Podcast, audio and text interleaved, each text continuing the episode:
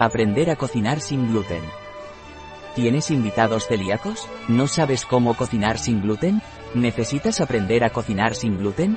Nosotros te enseñaremos a cocinar sin gluten. No es más difícil que la cocina tradicional. Simplemente sigue estas pautas. Al principio puede ser angustioso, pero os aseguramos que después de varios días de cocina, el cocinar sin gluten se adapta a vuestras necesidades y sin tener ni que pensar, actuaréis con la naturalidad de cocinar vuestras recetas como si nada. Limpieza Todas las superficies deben de estar limpias para asegurar que los alimentos no se contaminen, pero esto pasa hasta en las mejores cocinas de los grandes restaurantes. ¿De momento hacemos algo diferente?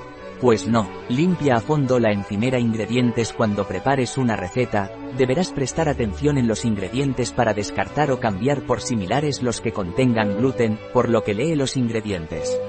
Muchos ya incluyen por defecto el sello sin gluten. Harina sin gluten Las recetas que incluyen harina y las debas cambiar por alguna harina sin gluten, de garbanzo, harinas de maíz, se comportan diferentes a las harinas convencionales, por lo que deberás fijarte bien en las cantidades recomendadas de cada receta.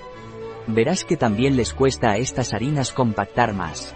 Esto es debido a la falta de una pieza fundamental que es el propio gluten y que falta en estos ingredientes, pero te acostumbrarás a estas nuevas texturas. Puedes encontrar diferentes tipos de harinas para cada tipo de receta. Asegúrate de haber escogido el tipo de harina correcta. Simplemente ten en cuenta que las cantidades de las harinas sin gluten son diferentes a las cantidades en la misma receta con harinas con gluten. Fritos solemos reutilizar el aceite de freír. Simplemente debes asegurarte de que en el mismo aceite no se haya frito algún producto que pueda contaminarlo con gluten. Existen muchísimos restaurantes que al preguntarlo os aseguran, por ejemplo, que en el aceite de las patatas fritas solo fríen patatas y las hacen ellos mismos, por lo que podéis estar tranquilos. El aceite, las grasas vegetales y la manteca no contienen gluten y se pueden usar sin miedo. Estas otras recomendaciones sirven tanto para cocinar con gluten o sin gluten. Fríe todos los alimentos lo menos posible, solo deberían quedar dorados. Después de freír, deja que el papel de cocina absorba todo el aceite posible. Los alimentos que puedes freír sin problemas son, carne, empánada con pan rallado sin gluten. Pescado y marisco, verduras y patatas preparadas como prefieras, siempre que sean sin gluten. Galletas y postres sin gluten. Para las patatas fritas congeladas, revisa en la bolsa el sello sin gluten o en los ingredientes. Mucho ojo con las carnes empanadas. El pan que se suele utilizar es el normal, por lo que llevan gluten. Repostería sin gluten El gluten también es el responsable de que las tartas queden consistentes y esponjosas, pero si sigues estos consejos, lograrás un resultado muy parecido. Existen diferentes tipos de harina y hay de específicas para repostería. Utiliza solamente el tipo de harina y las cantidades que constan en la receta sin gluten. Al trabajar con masas sin gluten se necesita más líquido en con masas convencionales. Sigue las cantidades precisas de las recetas. Ten en cuenta que los ingredientes deben estar a temperatura ambiente, excepto la masa quebrada, y debes tamizar todos los ingredientes, harina, levadura en polvo, etc. La masa sin gluten se pegará más a tus dedos y a los utensilios de cocina. Te recomendamos que cubras los moldes con papel de horno y te eches harina en las manos antes de trabajar con la masa. En el caso de la masa quebrada, es muy práctico enrollarla entre dos capas de papel de horno. Los hornos de convección son muy útiles a la hora de hacer galletas, incluso en varios niveles, pero no son los mejores para cocinar pan sin gluten.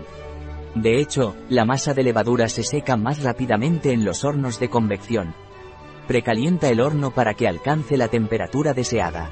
Intenta no abrir el horno durante los primeros 15 a 20 minutos de cocción. Panificadora si no tienes es una de las mejores inversiones que puedes hacer. Es muy fácil de preparar. Pones todos los ingredientes y te encuentras el pan directamente a punto de comer, con ese olor, con ese aroma. Am, añade siempre primero los ingredientes líquidos en el recipiente. Mide los ingredientes con precisión usando una báscula de cocina electrónica. Añade la levadura en la mezcla al final y nunca la mezcles con sal. Una vez el pan esté listo, sácalo inmediatamente del molde y deja que se enfríe en una rejilla. Usa ingredientes a temperatura ambiente si vas a cocinar el pan directamente. Si vas a utilizar un temporizador para que el pan se cueza durante la noche, los ingredientes deberían estar fríos para evitar que la levadura fermente demasiado pronto. Ojo, hay panificadoras que la pieza que hace la mezcla queda dentro del pan cuando lo sacas. Que no se te pierda.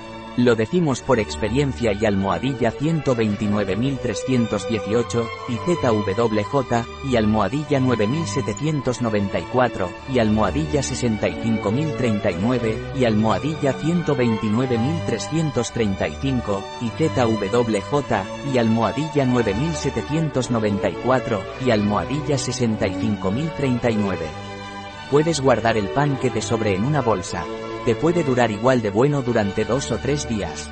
El pan, las pizzas y las tartas sin gluten se conservan durante días si las guardas en la nevera. Congélalo todo en bolsitas de plástico una vez se haya enfriado. Es mejor congelar el plan cortado, así luego puedes coger las rebanadas que necesites. Si tienes que descongelar panes enteros, lo mejor es dejarlos a temperatura ambiente o ponerlo al horno a 200 grados Celsius durante un par de minutos. De este modo siempre tendrás pan sin gluten fresco en casa. Las galletas de masa quebrada aguantarán más tiempo en una caja de metal. Para tartas y pasteles, lo mejor es utilizar tuppers especiales. Buen provecho. Un artículo de Rafael Martín Soto.